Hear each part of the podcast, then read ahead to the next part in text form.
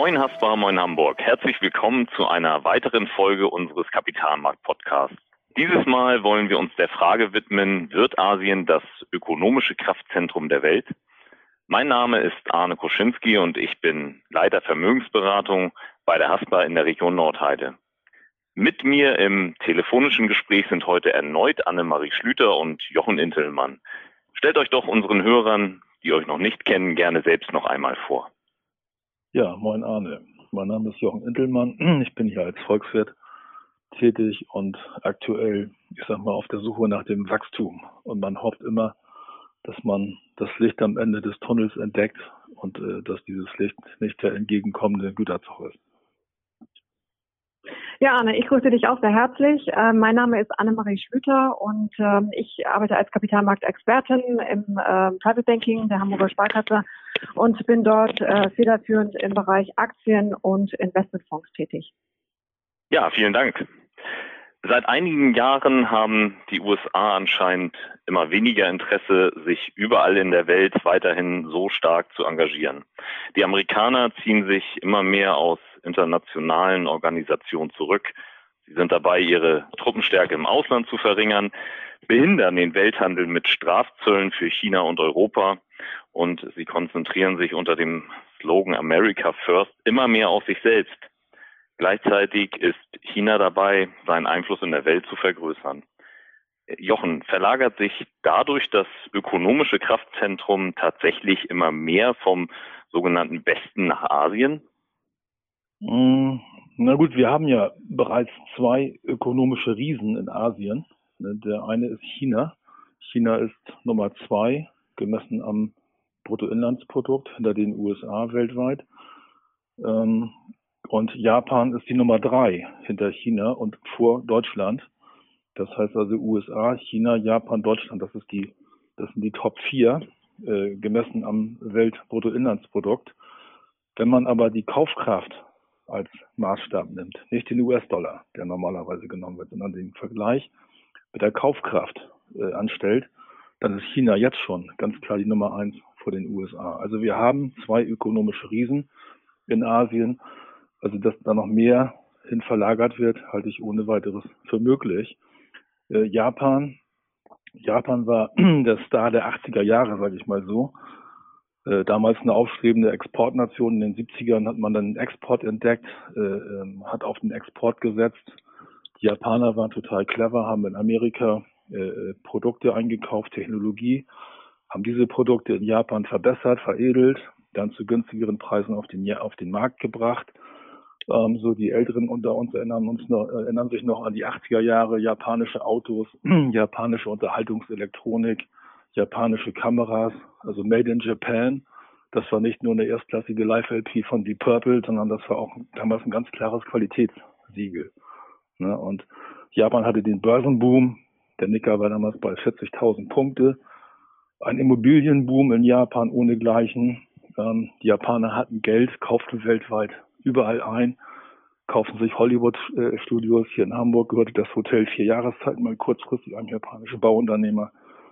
Der Kaiserpalast in Japan war damals vermutlich oder vermeintlich genauso viel wert wie ganz Florida. Also Boom ohne Ende. Und dann kam der ganz große Crash am Immobilienmarkt, am Aktienmarkt. Von dem hat Japan sich eigentlich nie wieder erholt.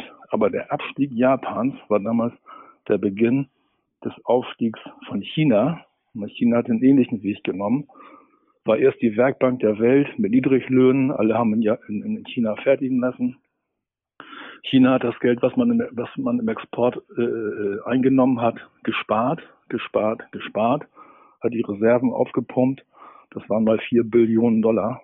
Äh, ich glaube 2014 war das. Heute sind es noch gut drei Billionen. Und heute ist China dabei, von der Werkbank zu einem technologischen Führer zu werden. Man hat so das Ziel, dass man 2050 etwa in der absoluten Weltspitze sein will in der Industrie. Jetzt bis 25 ein wichtiges Industrieland werden und bis 35 in der Spitzengruppe unterwegs zu sein. Und da guckt China nicht auf die alten Technologien, sondern auf grüne Industrie, Hightech, künstliche Intelligenz etc. etc. Also wenn man das mal zusammenfasst, ich glaube, diese Verlagerung äh, das ökonomische Kraftzentrum, das kann in der Tat in 15 oder 15 Jahren äh, in Asien schlagen. Und China und, und Japan sind ja nicht die einzigen kraftvollen Länder, dynamischen Länder da. Man muss äh, äh Indonesien dazu zählen, äh, man muss Korea dazu zählen. Indien hat 1,4 Milliarden äh, Einwohner. Das sind ganz, ganz wichtige Märkte. Wenn diese Entwicklung in Asien weiterhin so anhält, kann man dann vielleicht sogar davon sprechen, dass wir ja an der Schwelle zu einem asiatischen Jahrhundert stehen? Oder wie würdest du das einschätzen? Ähm, das ist eine realistische Einschätzung. Ich meine, das 19. Jahrhundert war ganz klar das atlantische Jahrhundert. Ne? Erst dominierten die Engländer, ähm, dann äh, die Amerikaner nach dem Zweiten Weltkrieg. Ähm, die Nachkriegszeit ist anscheinend jetzt definitiv vorbei. Wir haben so eine Zeitenwende. Und dieses asiatische Jahrhundert ist in der Tat eine wahrscheinliche Entwicklung, eine realistische Möglichkeit. Also China würde dann die USA als Führungsmacht ablösen. China ist ja schon seit Jahren dabei, Verbindungen weltweit aufzubauen. In Afrika ist man stark engagiert, in Osteuropa immer stärker unterwegs, in Vorderasien sowieso, in Lateinamerika ist man auch äh, auf Reisen mit dem Scheckbuch, sage ich mal, weil China ähm, äh, macht eine weltweite Expansion, äh, baut, baut seinen Einfluss aus äh, nicht mit militärischen Mitteln, sondern mit Kapital. China gibt Geld für viele Jahre und sichert sich Rechte an Rohstoffen, an Transportmitteln etc. Das ist der Weg, den China geht. Und China hat Zeit. Eine langfristige Planung. Äh, da spielen Quartale und Jahre keine Rolle. Fünfjahrespläne, Generationen. Das ist so der, der Zeithorizont, der noch eine wichtige Rolle spielt. Und wenn man das mal genau nimmt, äh, so neu wäre ja eine äh, äh, asiatische äh, Dominanz weltweit überhaupt nicht. Weil meine, bis ungefähr 1800 hat China, äh, haben China und Indien äh, ganz klar die, die Weltmärkte dominiert. Die Rolle, die heute äh, USA und Europa spielen, am, gemessen am Weltbruttoinlandsprodukt, spielten bis ungefähr 1800 China und Indien. China hatte ungefähr ein Drittel des Weltbild damals auf sich vereint äh, äh Indien ungefähr 20 Prozent. Das waren Zeiten, als in, in den USA noch die Indianer äh, das Sagen hatten. Also man vergisst immer, dass China und, und, und Indien sehr, sehr alte, starke Mächte sind, die aber im 19. Jahrhundert unter die Räder gekommen sind und mittlerweile wieder eine dominierende äh, Funktion erlangt haben. Wenn man mal äh, äh, guckt, also das 19. Jahrhundert äh, äh, war, wie gesagt, das Atlantische, geprägt von äh, UK, von, von USA und auch vom, vom Rest Europa. Und äh, das 20., äh, das, das 21. Jahrhundert, äh, das kann ohne weiteres das Asiatische werden. Was bedeuten diese Entwicklungen nun für die deutsche Wirtschaft? Wie können wir uns denn da jetzt positionieren? Ähm, ganz wichtig ist, dass man, wenn diese Dominanz sich fortsetzt oder äh, erhalten bleibt, dass man gute Kontakte hat. Ich meine, Deutschland ist in einer, in einer guten Lage. Äh, China ist seit Jahren der wichtigste Handelspartner Deutschlands. Also im letzten Jahr sind ungefähr 110 Milliarden Euro Gegenwert importiert worden und ich meine, so rund 96 Milliarden für 96 Milliarden äh, waren exportiert worden. Also China ist ganz klar ein ganz, ganz wichtiger Handelspartner für Deutschland. Ich glaube, die Kontakte äh, zwischen Deutschland und China stimmen auch, also auf Regierungsebene. Das ist enorm wichtig. Was auch wichtig ist, ist, dass die Produktion vor Ort äh, stattfindet. Ich meine, die Automobilindustrie hat vor Jahr, vor Jahrzehnten schon erkannt, dass man nicht hier in, in, Deutschland Autos produzieren kann, die man in China verkauft. Man produziert die Autos in China für den chinesischen Markt. Und äh, ich hatte vorhin schon gesagt, die, die Einwohnerzahl ist beeindruckend dort. Äh, wenn man mal das wenn man die Welt mal als Dorf anschaut, dieses Dorf hat 100 Einwohner, 100, dann wären 59 Einwohner aus Asien, 17 aus Afrika, nur 10 aus Europa und nur 5 aus Nordamerika. Also 59 Einwohner eines 100-Personen-Dorfes wären Asiaten. Das heißt, der asiatische Markt ist enorm, enorm wichtig. Und äh, die deutsche Industrie, die deutsche Wirtschaft insgesamt muss dort vertreten sein mal mit einem Blick auf die zweitgrößte Wirtschaftsnation in Asien, die du ja schon kurz angesprochen hattest, Japan in diesem Fall. Hier schrumpft ja die Bevölkerung eher, beziehungsweise überaltert und Japan tritt ja auch bereits seit vielen Jahren wirtschaftlich auf der Stelle. In einer vorherigen Folge unseres Podcasts bist du schon einmal auf den sogenannten japanischen Weg eingegangen und was dieser Begriff bedeutet. Trotzdem noch einmal die Frage, inwiefern kann Japan ähm, ja so eine Art Blaupause für die Entwicklung in Deutschland sein? Hm, ich glaube, auf, auf mehreren Gebieten äh, hat Japan Sachen gemacht, die später dann in den USA oder in Europa nachvollzogen worden sind. Ich sag mal, bei den Nullzinsen äh, waren die Japaner die ersten. Bereits 1999 hat die japanische Notenbank die Nullzinsen eingeführt. Das war hier damals undenkbar. Bereits im Jahr 2000, 2001 hat die japanische Notenbank Anleihen gekauft. Das wäre, das war damals auch ein Sakrileg hier, eine Notenbank im großen Stil Anleihen kaufen. Also die Japaner haben einige äh, Experimente damals durchgezogen, äh, die heute selbstverständlich sind. Und äh, wenn man das mal vom anderen, aus einem anderen Blickwinkel betrachtet, äh, Japan und Deutschland haben auf anderen Gebieten auch relativ große Ähnlichkeiten. Ne? Wir sind also beide ungefähr gleich wohlhabend, wenn man mal das Bruttoinlandsprodukt pro, pro Einwohner äh, betrachtet. Ähm, wir sind beides bedeutende Volkswirtschaften. Wie gesagt, Japan Nummer drei der Welt, Deutschland Nummer vier der Welt. Ähm, der Export ist enorm wichtig in beiden Ländern. Und das Problem ist, dass wir beide, Japan und Deutschland, eine alternde Bevölkerung haben und eine wahrscheinlich bald schrumpfende Bevölkerung. Da gibt es so Hochrechnungen, dass Japan jetzt von aktuell 120 Millionen Einwohnern irgendwann auf, ähm, 20, auf, auf 100 Millionen äh, Menschen schrumpfen wird äh, in den nächsten zig Jahren. In Deutschland geht man auch davon aus, dass diese 83 Millionen Menschen, die wir aktuell haben, so der Peak sind, der Gipfel sind und dass man in, hier, ich habe hier eine Schätzung bis 2060 nur noch 68 bis 70 Millionen hat. Also die Bevölkerungsanzahl nimmt ab und die Bevölkerung wird älter. Ältere Menschen konsumieren nicht mehr so viel und ältere Menschen investieren auch nicht mehr so viel und ältere Menschen sparen sehr viel. Das heißt, die Sparquote wird hoch bleiben, das Kapitalangebot wird hoch bleiben die Kapitalnachfrage wird tendenziell eher sinken. Das heißt, wenn man mal Japan heute skizziert, Japan ist ja so ein Synonym für, ich sag mal, dreimal wenig. Wenig Wachstum, wenig Inflation, äh, wenig Zinsen. Und ich glaube, dieser Weg äh, ist vorgezeichnet auch für Deutschland, ne, weil wir eben halt eine sehr ähnliche Struktur haben, äh, äh, von der Volkswirtschaft her, von der Demografie her. Das heißt also, ich könnte mir gut vorstellen, dass auch Deutschland diesen japanischen Weg weitergeht dass wir, wenn diese pa äh, Pandemie überstanden ist, die Konjunkturprogramme abgearbeitet sind, dass wir dann wieder Wachstumsraten in Deutschland bekommen von, ich sag mal, knapp ein Prozent, dass die Zinsen nahe Null bleiben und dass die Inflationsrate auch irgendwo um die ein Prozent Marke herumschwankt, so wie das in Japan schon seit, seit 20, über 20 Jahren der Fall ist. Also Japan geht voraus und Deutschland wahrscheinlich hinterher. Vielen Dank, Jochen. Anne, dies führt mich nun wieder, für dich wahrscheinlich vollkommen überraschend, zur Frage, welche Rolle Asien denn im Rahmen der Anlagestrategie spielt. Ja, da würde ich äh, gerne vorweg schicken, dass ähm, im Rahmen der Anlagestrategie sich zunächst einmal ähm, eine breite äh, Streuung, eine breite Aufstellung über Anlageklassen und Regionen hinweg grundsätzlich ähm, empfiehlt.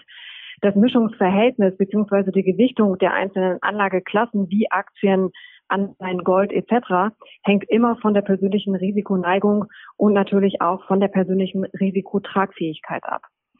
Die Region Asien, die ließe sich ähm, grundsätzlich in diesem Kontext also sowohl über die Anlageklasse Aktien als auch über die Anleihen abbilden. Unsere Präferenz ähm, liegt derzeit ähm, aufgrund auch der aktuellen Marktgegebenheiten, insbesondere vor dem Hintergrund der höheren Marktliquidität auf der Aktienseite wo wir uns einen langfristigen Anlagehorizont vorausgesetzt ähm, eine Beimischung vorstellen können. Grundsätzlich ähm, sollten Anleger sozusagen vor Augen haben, dass sie kurz auf kurze Sicht die Wegstrecke für asiatische Aktien ähm, sicherlich noch ein, ein bisschen holprig bleibt. Ähm, ein Belastungsfaktor stellt wie für andere Märkte auch die Corona-Pandemie dar, die zwar auch aufgrund der hohen Erfahrung asiatischer Volkswirtschaften aus vorherigen Pandemien dort ähm, relativ schnell eingedämmt äh, werden konnte. Gleichwohl ähm, zeigt das Beispiel Singapur, ähm, dass es auch immer wieder zu neuen Infektionsausbrüchen kommen kann. Also insofern gehen wir davon aus, dass Corona uns hier auch weiter begleiten wird, solange bis äh, dann auch ein, ein Impfstoff entdeckt wurde. Dann erst wird äh, diese, diese Pandemie in den Hintergrund treten. Ein weiteres asienspezifisches äh, Störfeuer geht momentan äh, von Hongkong aus. Das gilt es auch im Auge zu behalten. China hat ein neues äh, Sicherheitsgesetz für die Sonderverwaltungszone in Kraft gesetzt, das künftig den Einsatz auch chinesischer Sicherheitskräfte in Hongkong deckt. Und damit äh, gerät äh, der ehernde Grundsatz ein Land, zwei Systeme ähm, und damit ähm, die Autonomie, der Autonomiestatus Hongkongs in Gefahr. Und mit Blick auf die Wirtschaftsleistung ist Hongkong im globalen Kontext, aber insbesondere auch im Kontext zu China äh, tendenziell eher unbedeutend. Aber Hongkong hat eine hohe Relevanz als Finanzplatz. Und der an den US-Dollar gekoppelte Hongkong-Dollar hat eine hohe Relevanz. Und sollte es diesbezüglich ähm, zu Verwerfungen kommen, dann würde das auf die Aktienmärkte weltweit, aber ähm, insbesondere natürlich auch auf die asiatischen ähm, Aktienmärkte ausstrahlen.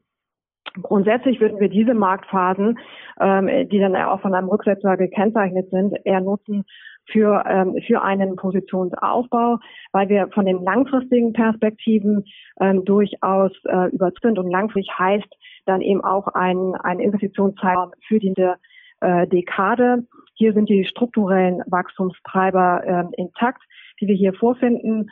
Ähm, Asiens Volkswirtschaften, allen voran China, sind äh, bemüht, ihre Abhängigkeit äh, vom investitionsgesteuerten Wachstum und von den Exporten zu reduzieren zugunsten eines höheren privaten Konsums.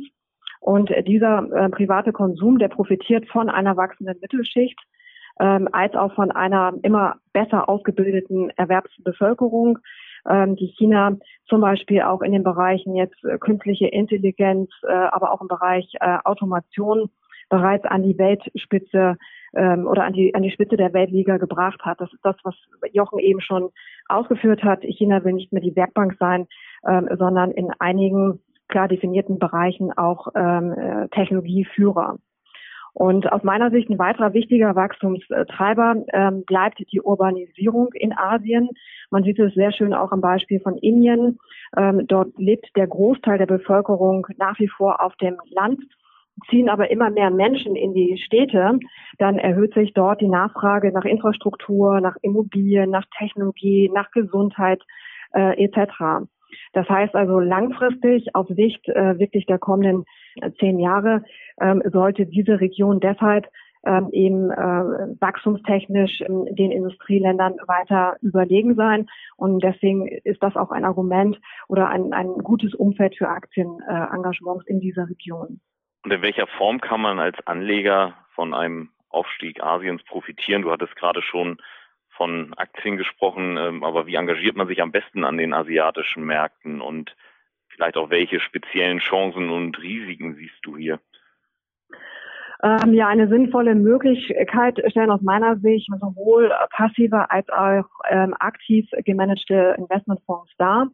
Passive Anlagestrategien, das sind sogenannte ETF, das sind Exchange Traded Funds. Ähm, das sind Instrumente, die im Grunde genommen einfach ähm, einen Aktienindex nachbilden. Aktive Anlagestrategien, die werden in der Regel im Rahmen von Investmentfonds ähm, umgesetzt. Und äh, diese aktiven Strategien zeichnen sich durch sogenanntes Stockpicking aus. Das heißt, es findet eine aktive Auswahl von Aktien auf Basis einer genauen Unternehmensanalyse statt. Wichtig in diesem Kontext ist, dass solchen Engagements äh, natürlich auch Währungsrisiken verbunden sind. Es gibt einige wenige Produkte, ähm, dort kann man das Währungsrisiko ähm, ausschalten. Aber in der Regel muss man sagen, sind diese Produkte in Euro denominiert. Das heißt, ähm, die Währung dahinter äh, ist dann häufig auch eine Lokalwährung oder eben halt der US-Dollar. Ähm, das wäre, wäre sozusagen ein, ein Punkt, auf den man achten sollte. Ein weiterer Punkt ist, dass ähm, asiatische Aktienmärkte nicht zuletzt auch aufgrund der erhöhten geopolitischen Risiken tendenziell eine höhere Schwankung aufweisen als andere Märkte. Vor diesem Hintergrund ähm, stellt die Terminierung sozusagen des Einstiegszeitpunkts natürlich immer eine Herausforderung dar. Ähm, und diese kann man aus meiner Sicht äh, gut umgehen, indem man einen monatlichen Fondssparplan äh, wählt. Das heißt also regelmäßig Monat für Monat in den Fonds einzahlt und so ähm, im Grunde genommen eigentlich die erhöhte Volatilität sich auch noch zunutze macht. Ähm, das ist gerade für diesen Markt, denke ich, ein geeignetes Instrument, um hier den Einstieg äh, zu finden. Ja, Arne, zum Thema ähm, Anlegen in Asien ließe sich noch so viel mehr sagen. Ich würde sagen, wessen Interesse wir äh, geweckt haben, der ist herzlich eingeladen zu einem persönlichen Austausch mit uns. Meine Kolleginnen und Kollegen und auch ich freuen uns auf Sie. Vielen Dank für eure informativen Erläuterungen und Einschätzungen zur weiteren Entwicklung Asiens. Wir sind hiermit am Ende unserer heutigen Podcast-Folge angekommen und bedanken uns fürs Zuhören. Bei Fragen schicken Sie uns gern eine E-Mail an podcast.haspa.de. Aktuelle Analysen, Einschätzungen und Hintergründe zu den wichtigsten Entwicklungen am Geld- und Kapitalmarkt finden Sie auf www haspa-kapitalmarkt.de. Und den aktuellen Kapitalmarkt-Podcast gibt es hier und unter www.haspa.de-podcast.